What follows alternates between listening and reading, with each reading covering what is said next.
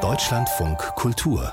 Nachspiel in Potsdam ist eine Straße nach ihm benannt und im kanadischen Toronto wird er in der Hall of Fame des Eishockeys geführt. Eine Ehre, auf die nur wenige deutsche Spieler verweisen können. Dabei ist er vielen völlig unbekannt.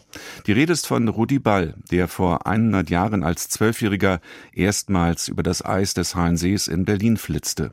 Sohn eines jüdischen Textilkaufmanns und einer christlichen Mutter. Seine beeindruckende sportliche Karriere, seine außergewöhnliche Lebensgeschichte hat Michael Stellwag zurückverfolgt und mein Kollege Thomas Jedige hat sein Buch gelesen. Der Eishockeyspieler Rudi Ball war damals in den 20er und 30er Jahren des letzten Jahrhunderts ein Star. Was hat ihn ausgezeichnet?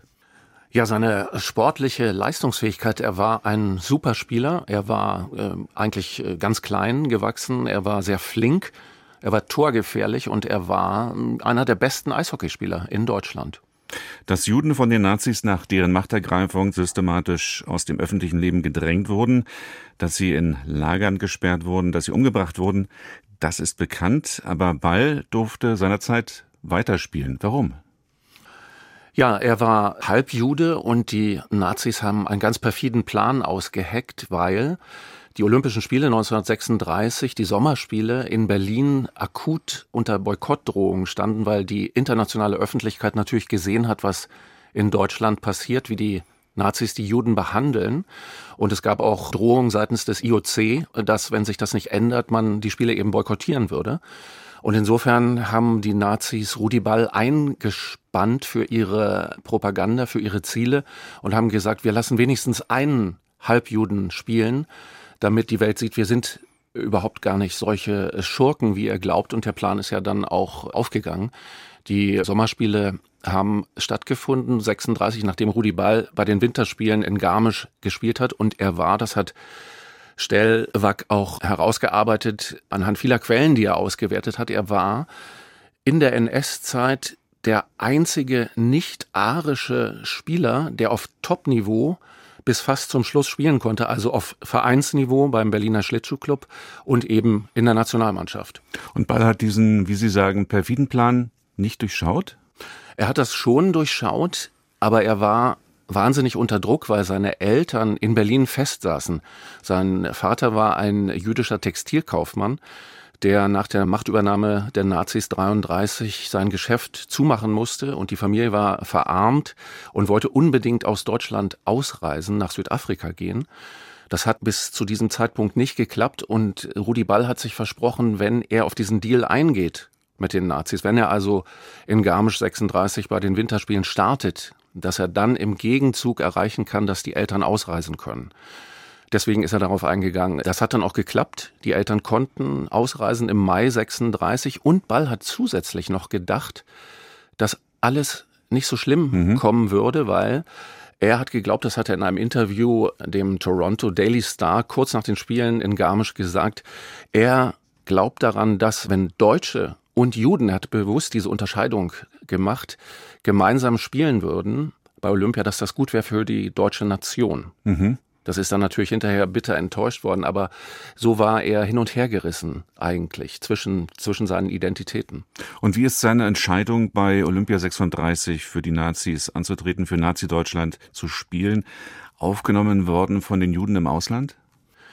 Viele haben ihn für einen Verräter gehalten, viele haben ihn dafür sehr, sehr heftig angegriffen, haben ihm vorgeworfen, er hätte sich gemein gemacht mit den Nazis, er hätte sich aus egoistischen Motiven für deren Ziele einspannen lassen und haben nicht gewusst, unter welchem Druck er gestanden hat, also wie erpressbar er war durch dieses Schicksal der Eltern, um die er gefürchtet hat, die in Berlin festsaßen.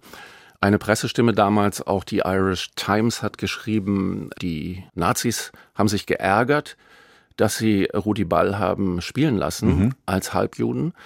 Und die Juden haben sich geärgert, dass er für die angetreten ist. Also das zeigt nochmal diesen Zwiespalt. Und Ball hat ja mit jedem Spiel eigentlich, in dem er brilliert hat, mit seiner Kunst, die wahnsinnige Rassenideologie der Nazis widerlegt, die ja behauptet haben, dass die Arier überlegen sein. Überlegen wären mhm. den anderen. Und, und da er das in jedem Spiel aufs Neue widerlegt hat, hat sie das wahrscheinlich noch irrer gemacht, als sie ohnehin schon waren. Wie ging es dann weiter? Also nach dem Olympiajahr 1936, was ist dann mit ihm passiert? Ist er in Deutschland geblieben? Ja, er ist geblieben. Er ist ja vorher, vor 36, schon aus Deutschland rausgegangen, weil man ihn zunehmend ausgegrenzt hatte, auch im eigenen Verein beim Schlittschuhclub. Man hat versucht, ihn vor die Tür zu setzen, auch in vorauseilendem Gehorsam, weil man sich eben entziehen wollte, dieser Nazi-Propaganda.